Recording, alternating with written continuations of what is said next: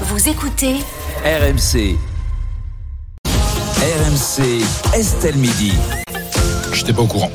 Eh ben, vous- mais c'est à ça qu'on sert, euh, Perico, à vous tenir au courant de ce, de genre d'anniversaire. Voilà. Bon, faut s'appliquer un petit peu. on va s'intéresser maintenant à la fin du jour. Euh, pour vous, Perico Légas, et, pour tous ceux qui nous écoutent, Et cette fin du jour, c'est celle des lieux-dits en France. Mm. Alors qu'on en compte 6 millions de lieux-dits aujourd'hui dans l'Hexagone, une loi impose désormais l'obligation d'avoir un nom et un numéro de rue dans une adresse. Toute une partie de notre patrimoine culturel risque de se perdre. Et la grogne monte dans les régions. Cette loi, tu l'as évoqué, c'est la loi dite 3DS, une loi qui impose à toutes les communes de moins de 2000 habitants de donner avant janvier 2026 un nom à toutes leurs voies et lieux-dits et de numéroter toutes les maisons. Exemple très concret, nous sommes à Passavant sur l'Aillon, c'est dans le Maine-et-Loire, où le lieu dit le Gâcheron, le Guincheron, qui vient du mot guinche, lajon en argot local, est devenu la route d'Aquitaine. Ce sont 6 millions de lieux dits, tu l'as dit Estelle, qui évoquent l'histoire et la culture locale qui seraient ainsi menacés partout en France. Autre pierre dans le jardin des cultures locales, cette décision, il y a quelques jours, du tribunal administratif de Bastia. L'instance vient d'annuler une délibération de l'Assemblée de Corse qui consacrait l'usage de la langue corse au sein de l'hémicycle. Le juge administratif s'est appuyé sur l'article 2 de la Constitution du 4 octobre 1958 qui stipule que la langue de la République est le français. C'est fou. Et alors même que le débat sur l'enseignement des langues régionales fait régulièrement rage, les, stati- les statistiques font tout de même peine à voir, hein, même si le débat fait florès, on le sait, il est en fait surtout symbolique. Seuls 15 000 élèves en France aujourd'hui suivent leur scolarité dans un établissement dit immersif avec des cours en langue régionale, essentiellement en Bretagne et au Pays Basque. À peine 200 à 300 élèves de terminale présentent leur bac chaque année dans une langue régionale. Alors est-on en train de perdre euh, notre identité régionale? Perico Légas, vous qui êtes basque. Pas seulement régional, continental. L'identité européenne se délite. Identité nationale qui se délite. La culture française en France est en train de régresser et à plus forte raison les cultures régionales puisque notre République est jacobine et qu'on a considéré depuis la Révolution que ces particularismes locaux étaient des résurgences, j'allais dire, d'une période de culte, de la religion, des croyances. Bon, on a évolué depuis. Euh, C'était le débat entre Girondins et entre entre Jacobins. Le jacobinisme a gagné. Et puis l'éducation nationale. euh, Anatole de Monzy, ministre de l'Éducation nationale en 1925, l'éradication du breton est une nécessité sanitaire. Autrement dit, les gens qui parlent breton et dans les écoles forces de parler corse, forces de parler basque, forces de parler breton ou de cracher par terre. C'est-à-dire qu'on donnait honte à des gens qui étaient des citoyens français de ce qu'ils étaient de leur origine. On a évolué, il y a eu un débat, la loi Molac, bon, qui a été, qui a été, qui a, qui a été retoquée, mais enfin, le débat est là. Le problème est qu'on sait aujourd'hui que le plurilinguisme, le bilinguisme est pour les enfants porteur d'intelligence, de, culture, de- d'aptitude à l'enseignement. Et les écoles que vous signalez, les Diwan bretonnes ou les Icastola ou les, ou les Calandra, ce sont des écoles où la qualité de l'enseignement est exemplaire et les résultats scolaires sont absolument sublimes. Donc il y a même au sein de l'éducation nationale des gens, mais est-ce qu'on pourrait pas, dès lors qu'on se débarrasse de cet aspect, attention, est-ce que le régionalisme c'est un sécessionnisme? Est-ce qu'il y a dans les régionalistes des gens qui disent on n'est pas Oui, la France on rare, voilà, hein, bon. L'Est- L'Assemblée de Corse, Gilles Simeoni, est un autonomiste corse. Je le confonds pas avec les indépendantistes. Il mène une politique cohérente et intelligente de conciliation avec la France. C'est le fait que l'on parle encore corse en Corse que l'on qui permet de maintenir ses traditions Bien et sûr. ses valeurs. Les régions où on parle breton en Bretagne, alors il y a très peu de locuteurs parce que il est vrai que la télévision a fait un mal fou. Comme aujourd'hui l'anglais fait du mal euh, aux Français par, les chansons et par le cinéma. Donc est-ce qu'on fait ou non des exceptions culturelles positives et créatives? Est-ce qu'on se renforme sur soi-même Ou est-ce qu'on va dans une globalisation Oui, mais toi, par aura- exemple, tu parles basque ou pas Moi je parle basque. Est-ce que tu as, est-ce que tu as appris le basque à tes enfants? Alors je n'ai pas appris le basque à mes enfants parce Ah. qu'ils habitent Paris. Et alors que j'ai essayé de créer une école basque. Nous n'étions pas, il fallait 25 familles, on n'était que 20 familles. D'accord. Voilà. Alors, il parle par contre une deuxième langue qui est une langue espagnole que je parle aussi, mais je suis entouré d'amis au Pays Bas, j'ai des amis corses, j'ai des amis bretons, dont les enfants sont dans les écoles linguistiques d'immersion. C'est-à-dire que l'immersion on dit, et c'est ce qui avait euh, inquiété les Jacobins, la langue de la République est le français. L'article 2 avait été fait par Lamassoure et Toulon, Oui. deux députés, pour protéger contre l'anglais, pas contre les langues régionales. Et aujourd'hui, on se sert de cet article nécessaire face à la mondialisation pour détruire des langues qui sont des langues de la République. Benjamin Morel, que vous adorez. Eh ben, on l'aura dans un. eh ben, voilà. on Eh ben, on j'ai eu un grand débat invité. avec lui dans Marianne. eh ben, je sais, c'est pour ça qu'on Voilà, invité. on Bon. peut que s'entendre, mais on doit préserver Mm. ces langues régionales parce qu'elles sont le patrimoine de la République et du peuple français. Et la langue de la Bretagne est une langue de la République, comme le corse Oui, et le basque. bon. Euh, on, on sent que vous êtes à fond sur ce sur ce Voilà. débat. Est-ce que vous êtes d'accord avec Perico Légas, Jérôme Lavrieux, ou est-ce que pour vous, finalement, le régionalisme, c'est ringard Euh, Ni l'un ni l'autre. Je D'accord. trouve pas que ce soit ringard. Je pense que euh, euh, l'honneur de la République, c'est de permettre au régionalisme d'exister et de s'exprimer, et non pas comme Perico a raison, ça a été le cas dans très, euh, pendant très longtemps dans notre histoire, de le nier et de l'effacer. Mais pour autant, pour autant, la République, en tant qu'unité, ne doit pas s'effacer derrière quelques particularismes locaux. Euh, Mais qu'on n'ait pas le droit de parler en Corse dans l'Assemblée Non. Corse, ça, ça, ça Si, paraît aberrant. non, Qu'est-ce que ça peut non. faire qu'on qu'on puisse parler en Corse partout, mais sauf dans une institution de la République qui est le Conseil régional de Corse, l'Assemblée territoriale de Corse, parce que tout le monde ne comprend pas et n'est pas obligé de connaître le Corse pour habiter en Corse, même en étant Mm. né. Et en fait, ils prennent des délibérations. D'accord. Donc ce sont des, des, des lois régionales quasiment, et elles doivent être connues et comprises par tous. Et la langue commune par tous, qu'on le regrette ou non, Mm. en Corse, comme en Picardie, comme ailleurs, c'est le français. C'est pour ça que ça doit Mais être elles le fait. sont dans les deux langues. Ça doit être fait. Qu'il fasse, qu'il fasse en dehors de cela, dans des discours, dans des meetings, etc. en Corse, moi, ça me pose aucun problème. Aucun problème. Mais lorsqu'ils prennent des délibérations, ça doit être fait dans la seule langue qui puisse être comprise par toutes les personnes qui peuvent être affectées par ce texte. Sinon, la loi, elle est réputée euh, non existante si on peut pas la connaître et si on peut pas la comprendre. Voilà, c'est le truc. Après, l'exemple qu'on citait, euh, les hameaux, euh, les, Il le dit. hein. les Eh ben, c'est lieux-dits, dramatique. Mais oui, Ouais, non, mais il y a une- attendez, Bah si, c'est dramatique. C'est super dramatique. Moi, j'habite dans une commune, il y a 44 lieux dits. Et bah alors Mon adresse, c'est les Omèdes, 24 300 à Abja, bah, C'est sur Bandia. super, c'est mignon. C'est super. La seule chose qui se c'est pas le régionalisme, c'est les courrier. paquets quand je les commande. Parce que c'est Ah sur aucun Ah ouais. GPS. Ah ouais, donc parce sur que Amazon ne vous livre pas vos paquets, ah bah, n'ai- c'est incroyable. non, ça. mais- Parce que j'ai pas d'adresse. Mais si vous avez une adresse, vous allez Non, mais la, on la peut donner à tout le prendre- monde à on peut l'antenne. prendre là. les- les on peut prendre la tapent sur leur toponymie. GPS, ils trouvent pas. Non, Eh mais ben, ça, il faut c'est faire un du- effort. En deux mots, c'est de la donc- et culture des donc, conseils ça- municipaux. ça Mais pose oui. On peut prendre le, on Non, peut mais prendre la tu peux toponymie. avoir Donc maintenant, vous les allez vous deux. appeler euh, route Oui, c'est ce que je dis. Non, mais- deux. Non, mais- Tu peux avoir les deux. Ça me rappelle le débat quand on a changé les plats d'immatriculation.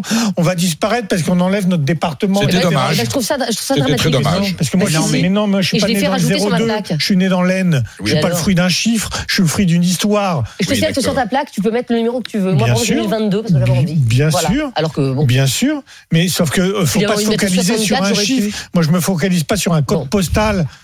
Est-ce que c'est un peu quand même une aseptisation de la société Alors. pour, pour parler, à mon euh, Perico Légas a dit la télé a fait beaucoup de mal. À la télé, Oui. par exemple, on a, mais non, on a, on a quasiment, quasiment plus d'accent. Il y a Jean-Michel Apathy, il y a un peu. Vincent Moscato Alors, à la radio, mais à part ça, il n'y a plus rien. Ça quoi. revient un petit peu maintenant. Les, les, les accents sont plus acceptés dans le milieu du journalisme et de la télévision. Premier point. Deuxième point, la norme pour moi, c'est la République une et indivisible.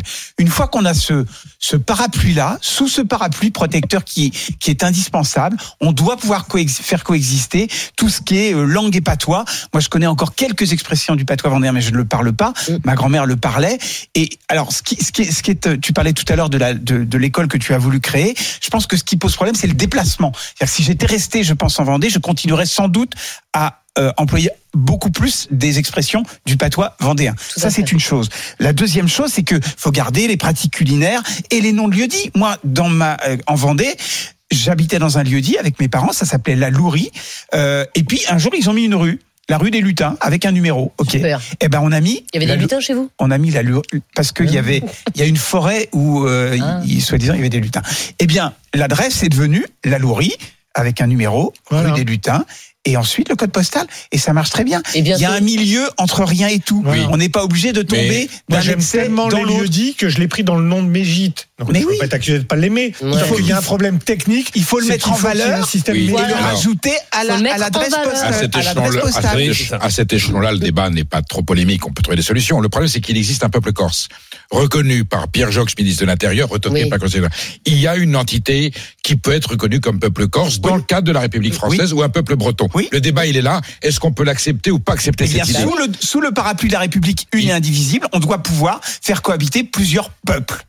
On est avec Patrice, qui nous appelle de Cagnes-sur-Mer, pardon, dans les Alpes-Maritimes, et qui est professeur d'occitan depuis 20 ans. Bonjour Patrice. Bonjour, euh, bonjour à tous et euh, Bonjour. enchanté de vous entendre parler avec euh, pas mal de connaissances sur le sujet. Ah bah ça fait plaisir. Pa- Patrice, vous êtes enseignant en lycée, en collège? Lycée.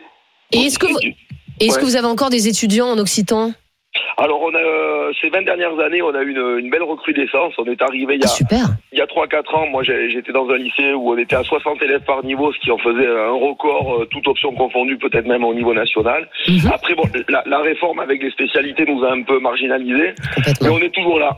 On est toujours là. Donc, euh, tant qu'on est là, tant qu'il y a de la vie, il y a de l'espoir. Et, et, et les élèves que, que vous avez, c'est des, des élèves qui sont euh, qui ont envie de connaître l'occitan parce que c'est la langue euh, de leurs grands-parents, par exemple, ou, euh, ou parce que ça leur fait plaisir. Ils viennent là pourquoi, en fait?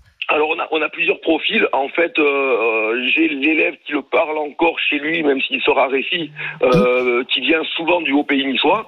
Et Ouais. puis j'ai- beaucoup d'élèves qui viennent de divers horizons pour euh, pour s'intégrer à l'endroit où ils vivent. Cette année, mes mes meilleurs élèves sont d'origine moldave et une d'entre elles voudrait peut-être Ah. devenir prof d'o- d'occitan. Donc c'est assez intéressant. C'est Nous, à Nice, tous les profs de niçois sont d'origine italienne parce que nos grands-parents sont passés par le Nice pour s'intégrer à la France. Mm. Il y avait aucun euh, aucun problème entre France et Nice, quoi. Et, et vous, vous vous dites pas, Patrice, que euh, finalement l'identité régionale est en train de se perdre. Voilà, vous êtes, vous êtes l'exemple que ça ne se perd pas, au contraire. Alors, euh, je, je travaille aussi sur euh, sur Radio France en tant que chroniqueur et donc je peux je peux voir que l'intérêt est, euh, est là par rapport à il y a 20 ans où c'était encore un petit peu un petit peu ringardisé ou dans les années change. 80 où on ça. voulait tous devenir américains quoi. Donc ça c'est pas mal. Le problème c'est que les décideurs en France sont euh, beaucoup trop frileux pour pas dire autre chose et, euh, Et on beaucoup a trop parisiens. Hostile, hostile, Et hostile. beaucoup trop Voilà. Oui, mais oui. Enfin, quand, on dit parisien, c'est c'est dans la tête. Hein. Mm. Mais bah. euh, voilà, on a des élèves qui peuvent pas s'inscrire parfois. Euh, à la radio, on pourrait peut-être euh, faire mieux. Dans les médias, on pourrait sans doute faire mieux. Et malheureusement, on a toujours la case du euh, du, du régional de l'étape un peu folklorisé. Ça, c'est un petit peu dommage. Au niveau des décideurs, on est resté très euh, très centraliste, très très jacobin. Par contre, au niveau du, du français moyen, il y a, il y a une véritable appétence. Ben merci beaucoup en tout cas Patrice pour euh, pour ce témoignage et voilà ça fait du bien de euh, de savoir qu'il y a plein de jeunes qui veulent apprendre des euh, des langues régionales mais mais est-ce que Perico justement dans les médias on, on devrait ouvrir plus euh, pas aux langues régionales mais en tout cas aux, Ah non, aux non, accents? mais parce qu'encore une fois il y a- y, quasiment plus d'accents. Vous avez des médias régionaux, vous avez des émissions sur Ouais. France 3 qui sont dans les langues, dans les langues locales. Il y a des sites, euh, il y a des émissions, il y a des programmes, il y a des publications qui sont dans les langues régionales, qui se portent. Alors, elles sont juste dans la survie. Elles sont, voilà, elles sont juste dans la survie. Mais le fait est, de même que le français régresse, évidemment que les langues régionales régressent. Et je vous dis, c'est un problème mondial. Est-ce qu'on va vers une société globalisée, dans le globish, américanisée à tous les points de vue? Les mœurs, les programmes, euh, voilà, les mœurs alimentaires. Ou est-ce qu'on préserve nos patrimoines culturels et nos identités régionales, humanistes? Moi, je connais en Bretagne des ressortissants marocains qui sont arrivés en Bretagne. Ils ont mis leurs enfants à l'école d'Iwan, alors qu'ils n'ont aucun lien avec la culture bretonne, en disant, nous voulons nous intégrer Ah, et nous, nous allons nous intégrer en, en commençant par l'échelon régional breton. On va faire de nos enfants des Bretons et ça fera d'excellents Français. Quel merveilleux et quel intelligent raisonnement. Mais je crois que l'avenir de la France, nous connaissons peut-être pas nous, hein, on est peut-être un peu trop jeunes. Nous connaîtrons un jour une France plurielle. Je vais peut-être pas dire fédérale à l'allemande, mais il y aura une entité alsacienne. Il y aura peut-être des gouvernements régionaux. Il y aura peut-être des parlements. Peut-être que le régionalisme va être développé avec des pouvoirs législatifs pour les régions. Pour l'instant, c'est pas, pas possible. On n'est pas prêt. Ah non, mais c'est inévitable. Si on veut sauver la République française, il faut sauver sa diversité, préserver des particularismes. Vous savez pourquoi? Parce que ça rapproche les citoyens du niveau de pouvoir. Le parisianisme, aujourd'hui, il était nécessaire pour unir le pays en 89, et c'est formidable ce qui a été fait au niveau scolaire, au niveau politique, au niveau social. Aujourd'hui, il faut redonner aux régions des pouvoirs législatifs et politiques pour que les citoyens puissent décider localement. Et vous verrez, ça va arranger beaucoup de problèmes. C'est la décentralisation. Euh, vous avez plein de messages euh, Rémi. Message euh, par exemple de Luc qui nous écrit sur Direct Studio. Bonjour à toute l'équipe. Ce n'est pas une bonne idée de supprimer les lieux dits dans les communes. Tout d'abord au niveau cadastral, chaque parcelle est rattachée à un lieu dit dans une Oui. commune. Quand on parle d'un propriétaire, on l'associe toujours à un lieu euh, et un lieu dit. À titre personnel, je suis apiculteur. Mon exploitation, c'est le et mon rucher sont rattachés et dénommés par rapport à un lieu dit. Les ruchers de la Nouette à. Saint-Amel, île-et-Vilaine, amicalement. Voilà. Ça ne changera pas. Faut pas que ça disparaisse. Mais non, mais les gars, quand vous avez un lieu dit où il y a quatre rues, il faut bien que les gens aient une adresse. Ça peut pas être juste le lieu dit. Donc il faut un nom de rue. On est d'accord. On le rajoute, c'est tout. Voilà, bah, Eh c'est ben, ce que avant, ça marchait très bien. oui. Non, ça marchait pas bien. Alors faites confiance aux facteurs hein, pour connaître les gens. à ça, tu peux même pas te raccorder à Internet. Oui. Parce que euh, on ne reconnaîtra Oui. pas le là où on va te mettre ta prise Internet. Oui. Ouais. Eh si. Ah si, c'est comme ça. Avec pauvres Benjamin amis, mes pauvres chéris, on va vous donner, on va vous donner des pions voyageurs et du tam tam. Non, mais incroyable. Bon, on est avec Benjamin Morel, c'est notre invité sur, euh, Bah sur oui. ce débat, politologue et auteur de La France en miettes aux éditions du CERF. Bonjour Benjamin. Bonjour, bonjour. Et, bonjour à Perico. Bah oui, ça nous fait toujours plaisir d'être avec vous. Il vous réclamait, euh, Perico Léga, sur, Ah, euh, sur ce débat. On fait un grand Est-ce que vous êtes d'accord avec lui? Est-ce qu'on est en train de perdre notre identité euh, régionale pour vous, Benjamin Morel?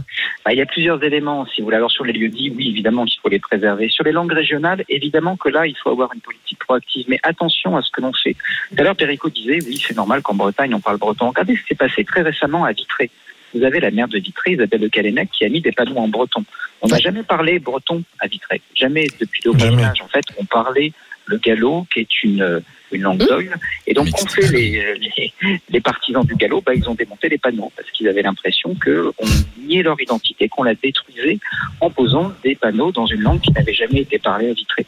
Ouais. Et donc, on a là une situation qui aujourd'hui est une situation qui euh, doit être bien nuancée, qu'on enseigne les langues régionales et qu'on enseigne de manière plus proactive.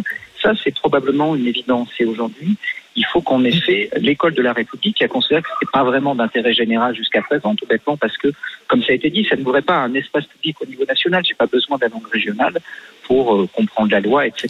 C'est ça le but original de l'école au XIXe siècle. Donc ça, ça doit être en effet pris en considération. Ça implique de la formation d'enseignement. Ça implique pas forcément de modifier la Constitution ni rien. Là-dessus, les blocages n'existent pas, même s'ils sont essentialisés par les militants. Ça implique essentiellement d'avoir des, euh, des enseignants. Mais ça implique également qu'on enseigne les langues régionales là où elles ont été historiquement parlées. Et à Vitré, on n'a jamais parlé gallo. D'où le fait qu'on peut être dans une démarche très idéologique vis-à-vis de ces langues. Et évidemment, quand c'est idéologique et quand c'est pour euh, quand c'est un objectif politique, bah, souvent ça pose problème Ah, du point de vue de l'unité du pays, de la République. mais, mais Benjamin Morel, est-ce qu'on ne devrait pas, euh, quand même, à l'école primaire, par exemple, et peut-être au, au collège, donner des, des cours régionaux euh, aux enfants? On vient tous d'une d'une région. Chaque, chaque, chaque école primaire, chaque, chaque collège est dans une région. Donner, en tout cas, euh, des clés à l'enfant pour connaître la région dans laquelle il, dans laquelle il vit. Parce qu'en plus, ça pourrait intéresser les, les élèves de savoir où ils vivent, euh, les principaux monuments de la région, etc. Et pas toujours donner, euh, allez, on va dire, une éducation euh, parisienne, finalement. Bah, c'est ce qui était déjà fait un peu sous les troisième et quatrième républiques. Oui, En bah, j'allais vous dire, ça se fait plus. la- hein. voilà, vous abordiez l'éducation, euh, l'histoire de France, la géographie de la France, en partant de l'échelon local. Et c'est valait également du point de vue de la langue, hein, quand vous regardez un petit peu les programmes linguistiques. Le problème, encore une fois, bah, il est très pratico-pratique en la matière. hein. C'est-à-dire que, alors pour la géographie de l'histoire, c'est déjà un petit peu fait. En tout cas, moi, ça l'était fait quand ça l'était quand je j'apprenais l'histoire de France dans mon Auvergne. Mais euh, du point de vue des langues, bah, ça implique encore une fois des enseignants. Et là, on voit qu'on a à la fois des difficultés générales budgétaires, mais qu'on a également des difficultés de recrutement. C'est pas forcément aussi simple quand vous discutez avec l'éducation nationale de trouver ces enseignants. Oui, enfin en primaire, vous leur apprenez 10 mots et c'est déjà ça. Vous voyez ce que je veux dire? C'est juste ça, pour s'imprégner de le- le- leur culture euh, Quand on voit de l'état des manuels scolaires, le contenu ça des manuels scolaires sur, l'histoire de France, euh, Benjamin il sera d'accord avec moi. Oui, bah. Déjà, l'ense- l'enseignement de l'histoire de France, aujourd'hui, est fait de façon mais aberrante, aberrante. Et, Alors là, on est d'accord, Péricon. et antiproductive en Non mais t'apprends plein de trucs qui te serviront jamais dans la Ah, vie. En rien, et puis on, puis on élude, c'est quand même hyper on élude des épisodes formidables sous prétexte qui seraient, alors allez savoir, euh, ou nationalistes ou patriotiques, voilà. Donc euh, le grand récit national français aujourd'hui, il est foulé aux pieds par l'éducation nationale qui devrait le promouvoir. C'est scandaleux. On est tout à fait d'accord là-dessus. Après, il y a un danger également, et là, j'ai un point de désaccord fondamental avec Périco, qui. Celui du euh, gouvernement régional. On le voit aujourd'hui en Europe. Il faut quand même avoir conscience de ce qui se passe. Tous les pays voisins sont aujourd'hui en voie d'éclatement, sauf l'Allemagne. Ah Pourquoi? Ouais. Parce que vous avez un- une logique qui est une logique purement symétrique en Allemagne. Tous les lenders ont les mêmes compétences. Mais dans les pays voisins, le régionalisme aujourd'hui détruit les politiques. hein. En Espagne, en Belgique, en Italie, en Grande-Bretagne, on a des pays en voie d'explosion. Donc attention là-dessus. Oui pour un développement des cultures régionales, oui pour un investissement plus grand dans ces cultures. Attention en revanche à donner des gages aujourd'hui aux, euh, aux identités et allier compétences et identités. C'est ça le vrai danger. À ce moment-là, on rentre, on ouvre une boîte de Pandore qu'aucun de nos voisins n'a réussi à refermer. C'est le débat qui nous rassemble. Alors on est avec Jean-Christophe qui nous appelle de Biarritz euh, dans les Pyrénées-Atlantiques. Bonjour Jean-Christophe. Oui, bonjour. Et vous, euh, bah, Jean-Christophe, vos deux enfants parlent le basque. Oui, mes deux enfants ont fait, euh, ont appris le base depuis la, la crèche jusqu'au jusqu'au bac. Et ils ont quel âge aujourd'hui? 25 et 24 ans. Voilà. Mais vous, vous le parlez aussi, Jean-Christophe, j'imagine Et non, moi je ne le parle pas, malheureusement. ah, mais c'est, mais c'est, c'est incroyable. Ben voilà, qu'en fait, vous ne parlez pas le basque, Non, mais vous avez, vous avez fait en sorte que vos enf- enfants apprennent le basque. Mais pour quelle raison? Parce que moi je suis ici d'un grand-père réfugié politique D'accord. du franquisme, donc qui n'avait pas le droit de parler le basque. Donc du D'accord. coup, à l'époque, c'était la prison assurée. Mhm. Et donc du coup, ça s'est perdu dans la famille et j'ai voulu, par le biais des Icachtola, j'ai souhaité que mes enfants euh, re- retissent ce lien familial et puissent parler à leur tour le basque. Et ils continuent à le faire aujourd'hui à, à 24 et 25 ans? Alors, ils ont terminé euh, leurs études, donc euh, Ouais. dans le cadre études, non, mais euh, c'est plus compliqué de le parler ici euh, côté français, je dirais, parce que ça se parle quand même, ça se pratique quand même un petit peu moins que côté euh, côté Pays Basque espagnol, mais dès que l'on franchit la frontière, euh, ils sont amenés à le parler euh, régulièrement. Hein. Euh, restaurant. C'est une langue officielle de l'autre côté de la frontière, c'est la Tout à différence. fait, tout à fait. Et, et- et c'est une fierté pour eux et pour vous? Ah oui, oui, moi c'est une véritable fierté. Je, je ne sais pas si mes enfants le, le mesurent pour l'instant, à l'heure actuelle. Euh, ça a été long, pour, notamment pour un de mes deux enfants. Il en avait un petit peu marre à la fin. Le second, ça s'est un peu mieux passé, mais euh, malgré tout, euh, je suis persuadé que euh, ils en verront tous les bienfaits dans le, dans le futur. C'est euh, indiscutablement du côté de la culture, du côté euh, Oui. de, de, de, de- de l'apprentissage qu'ils ont eu, c'est c'est une richesse fondamentale. bah Merci pour ce témoignage, Jean-Christophe. Et, et effectivement, c'est bien que voilà, il y ait des enfants Et qui oui, parlent plusieurs cultures, c'est régionales. une, riche- c'est une richesse. C'est Bah oui, mais indéniable. très rarement enseigné aujourd'hui. Donc, euh, Non, mais il faut justement continuer à préserver ces écoles particulières pour qu'on puisse cons- Mais continuer, même le euh, Picard, euh, Jérôme Lavrieux et Rémi Barré, c'est des gens du Nord. Il y a un patrimoine, il y a une culture, il y a un parler, il faut le préserver. Mais dans toutes les Et ça régions, fait partie de leur identité. Ouais. Et si Lavrieux est intelligent et brillant, c'est parce qu'il a parlé, c'est parce que son grand-père parlait Picard. Euh, pas du tout. Mais si, si, mais pas au courant. Mais je te le dis. Moi, j'ai un grand-père qui était du Berry, alors le Picard, il en avait un peu rien à Oui, mais ta grand-mère était Picard, voilà. On a parlé Picard en famille, je veux dire. Toujours été, de- ça a toujours été en territoire français. Donc c'est un français qui n'a pas très évolué, en fait. voilà, et le patois du Nord qui a été remis au goût du jour avec Bienvenue chez les Ch'tis, euh, notamment. euh, Bah oui. Euh, Rémi. Barré, on va terminer avec euh, Henri qui nous appelle de Camponne euh, dans les Pyrénées-Orientales. Bonjour Henri. Catalan. bon dia tout en pays catalan. Voilà, je vous le fais. hein. Bonjour à tout le monde du pays Bonjour. catalan. Très bien Henri. Très bien. Moi, je suis euh, voilà un défenseur langue catalane. Je suis pas un prof, je suis euh, monsieur tout le monde qui Ouais. est parti loin, qui est parti longtemps de sa région et Mhm. qui est revenu. Et en fait, euh, on m'appelait l'espagnol, puis ça m'a énervé un peu. Donc, je me suis un petit peu intéressé à l'histoire catalane. Et en fait, ça n'a absolument rien à voir. Donc, Ah le oui. catalan, bah, comme le basque, c'est une langue binationale. puis C'est une Mhm. langue binationale en Espagne. C'est aussi la langue officielle de l'Andorre. Mhm. Mais dans le département, elle est en perte de vitesse totale malgré tous les efforts. Bon, il y a Ah oui. un Delga a créé l'office de la langue catalane, mais ils ont très très peu de moyens. Euh, voilà, il y a un petit. euh, Et puis il y a un qui mélange. Il y a, un mé- il y a un mélange des gens en fait, parce qu'il y a des gens qui sont catalans qui sont pas du tout indépendantistes. Euh, parce que comme le monsieur précédemment, euh, quand on passe de l'autre côté de la frontière, on parle catalan, point barre, on se pose pas de questions. Quoi. Mm. Euh, C'est et ça. moi-même personnellement, je parle castillan, mais je parle jamais castillan en Catalogne. Voilà, par exemple. Par Ouais, ça devient compliqué là. Non, c'est facile.